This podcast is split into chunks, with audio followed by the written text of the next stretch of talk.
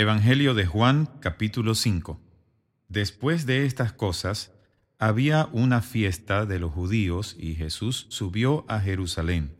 En Jerusalén, cerca de la puerta de las ovejas, hay un estanque llamado en hebreo Betesda, el cual tiene cinco pórticos. En ellos yacían muchos enfermos, ciegos, cojos y paralíticos, que esperaban el movimiento del agua, porque un ángel descendía al estanque de vez en cuando y agitaba el agua. Y el primero que descendía al estanque después del movimiento del agua quedaba sano de cualquier enfermedad que tuviera. Allí había un hombre que hacía treinta y ocho años que estaba enfermo. Cuando Jesús lo vio acostado y se enteró de que llevaba ya mucho tiempo así, le dijo, ¿Quieres ser sano? El enfermo le respondió, Señor, no tengo a nadie que me meta en el estanque cuando el agua se agita, y en lo que llego otro baja antes que yo. Jesús le dijo, Levántate, toma tu lecho y vete. Y al instante aquel hombre fue sanado y tomó su lecho y se fue. Pero aquel día era día de reposo. Así que los judíos le dijeron a aquel que había sido sanado, Hoy es día de reposo, no te está permitido llevar tu lecho.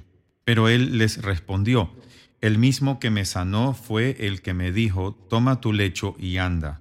Entonces le preguntaron, ¿y quién fue el que te dijo, Toma tu lecho y anda? Pero el que había sido sanado no sabía quién lo había sanado pues Jesús se había apartado de la gente que estaba en aquel lugar. Después Jesús lo encontró en el templo y le dijo, como puedes ver, has sido sanado, así que no peques más, para que no te sobrevenga algo peor. Aquel hombre se fue y les hizo saber a los judíos que el que lo había sanado era Jesús. Y por eso los judíos lo perseguían y procuraban matarlo porque hacía esto en el día de reposo. Pero Jesús les respondió, Hasta ahora mi Padre trabaja y yo también trabajo. Por esto los judíos con más ganas procuraban matarlo, porque no solo quebrantaba el día de reposo, sino que además decía que Dios mismo era su Padre, con lo cual se hacía igual a Dios.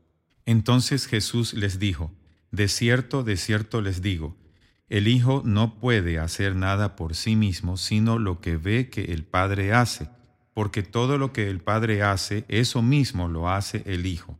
Y es que el Padre ama al Hijo y le muestra todo lo que Él hace, y mayores obras que éstas le mostrará para el asombro de ustedes, porque así como el Padre levanta a los muertos y les da vida, así también el Hijo da vida a los que Él quiere.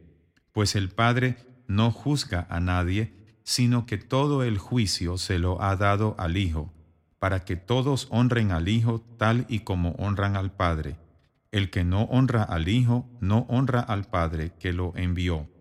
De cierto, de cierto les digo, el que oye mi palabra y cree al que me envió, tiene vida eterna, y no será condenado, sino que ha pasado de muerte a vida.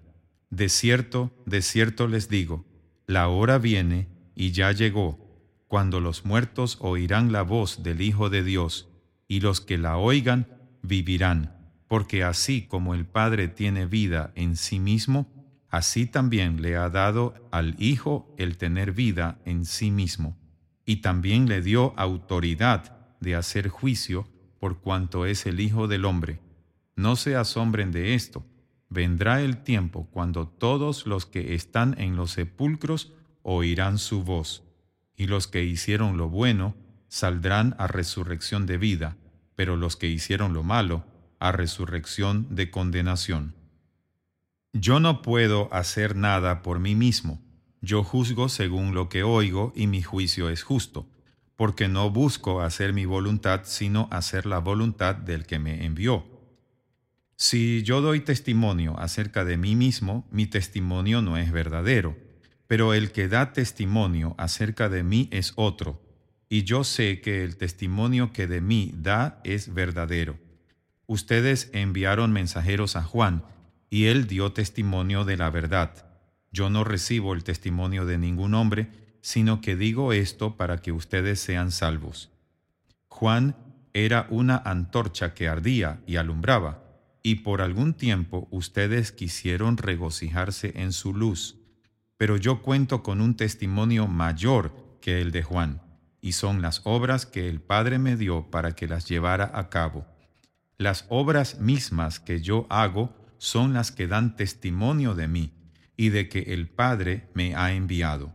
También el Padre que me envió ha dado testimonio de mí. Ustedes nunca han oído su voz ni han visto su aspecto, ni tienen su palabra permanentemente en ustedes, porque a quien Él envió ustedes no le creen. Ustedes escudriñan las escrituras porque les parece que en ellas tienen la vida eterna, y son ellas las que dan testimonio de mí. Pero ustedes no quieren venir a mí para que tengan vida. Yo no recibo gloria de parte de los hombres, pero yo los conozco a ustedes y sé que el amor de Dios no habita en ustedes. Yo he venido en nombre de mi Padre, y ustedes no me reciben, pero si otro viniera en su propio nombre, a ese sí lo recibirían. ¿Y cómo pueden ustedes creer si se honran los unos a los otros, pero no buscan la honra que viene del Dios único? No piensen que yo voy a acusarlos delante del Padre. Hay alguien que sí los acusa y es Moisés, en quien ustedes tienen puesta su esperanza. Si ustedes le creyeran a Moisés, me creerían a mí, porque él escribió acerca de mí. Pero si no creen a sus escritos, ¿cómo van a creer a mis palabras?